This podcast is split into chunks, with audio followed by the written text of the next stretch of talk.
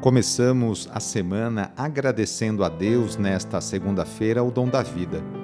Queremos rezar e nos colocar à disposição da vontade daquele que nos criou. Lembremos de maneira especial neste momento de oração de todas as pessoas desempregadas.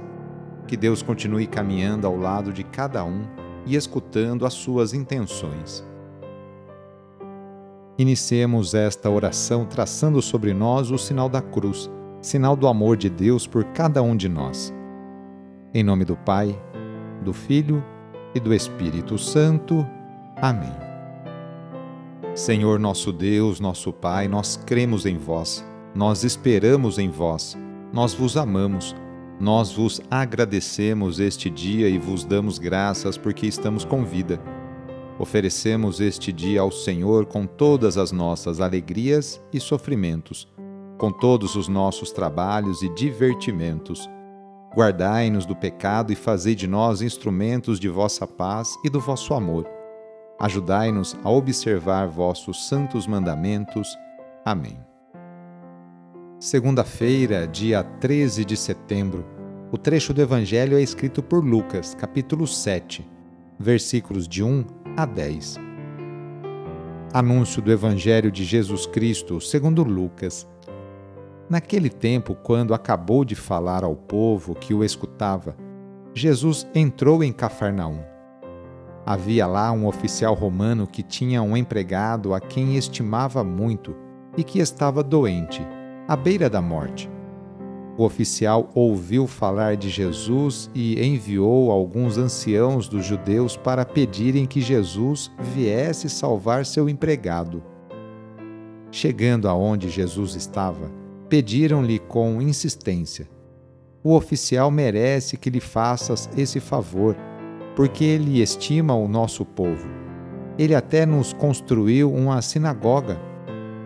Então Jesus pôs-se a caminho com eles.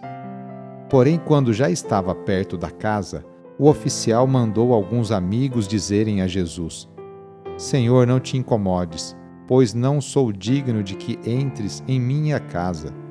Nem mesmo me achei digno de ir pessoalmente ao teu encontro. Mas ordena com a tua palavra, e o meu empregado ficará curado. Eu também estou debaixo de autoridade mas tenho soldados que obedecem às minhas ordens.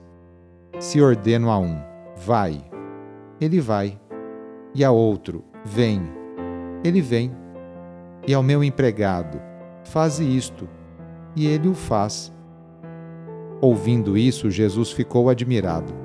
Virou-se para a multidão que o seguia e disse: Eu vos declaro que nem mesmo em Israel encontrei tamanha fé. Os mensageiros voltaram para a casa do oficial e encontraram o empregado em perfeita saúde. Palavra da Salvação. Hoje a Igreja no mundo inteiro faz memória por São João Crisóstomo. João nasceu no ano 309 em Antioquia, na Ásia Menor, procedente de família muito rica seu pai era comandante de tropas imperiais no Oriente. Sua mãe era uma mulher piedosa e caridosa. Providenciou que o filho fosse educado pelos maiores mestres do seu tempo. O menino, desde pequeno, já demonstrava a vocação religiosa, grande inteligência e dons especiais. Na juventude, foi viver na companhia de um monge no deserto durante quatro anos. Passou mais dois anos retirado numa gruta sozinho, estudando as Sagradas Escrituras e então considerou-se pronto. Voltou para Antioquia e foi ordenado sacerdote. Crisóstomo, nome que significa boca de ouro, era um ótimo orador. O povo reunia-se para ouvi-lo e suas palavras eram conforto para todos. Assim foi nascendo sua fama de santidade. Crisóstomo tornou-se então bispo de Constantinopla, centro cultural e religioso daquela época. O bispo encontrou um clero apegado aos bens terrenos e ao luxo, e gastou suas energias para moralizar os costumes dos líderes religiosos daquele povo. Estas atitudes trouxeram muitos inimigos, todos liderados pela imperatriz Eudóxia. Conseguiram tirar então João Crisóstomo do cargo e ele foi condenado ao exílio. Mas essa expulsão da cidade provocou revolta tão intensa na população que o bispo foi trazido de volta para reassumir seu cargo.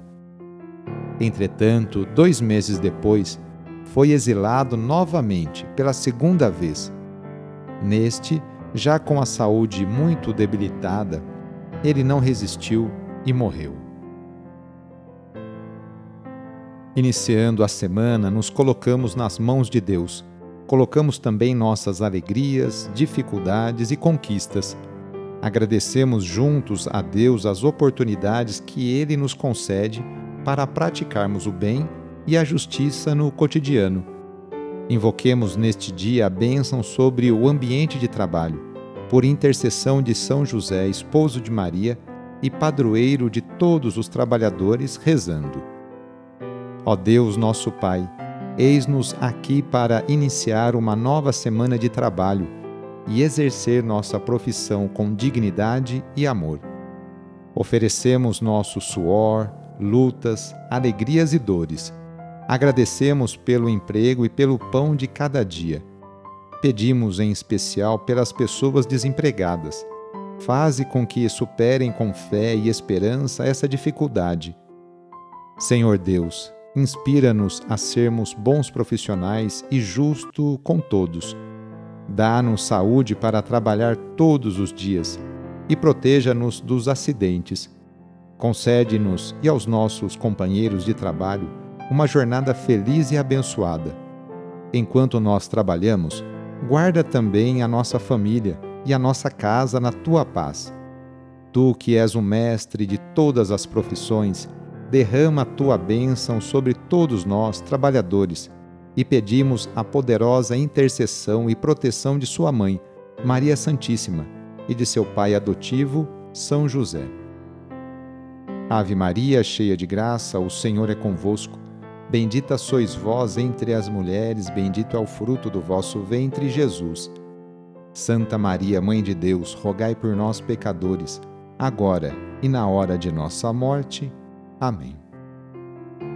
A nossa proteção está no nome do Senhor, que fez o céu e a terra. O Senhor esteja convosco, Ele está no meio de nós. Pela intercessão de São José, desça sobre você, sobre a sua família, sobre o seu trabalho, a bênção do Deus Todo-Poderoso. Pai, Filho e Espírito Santo. Amém. Sou o padre Edmilson Moraes, salesiano de Dom Bosco e moro atualmente em Piracicaba, no estado de São Paulo. Que Deus continue abençoando você e sua família. Fique na paz do Senhor e em suas bênçãos, porque Ele sempre acompanhará você. Cuidado ao sair de casa. Cuide de sua higiene. Use a máscara e lave sempre suas mãos com água e sabão. Abraço e até mais.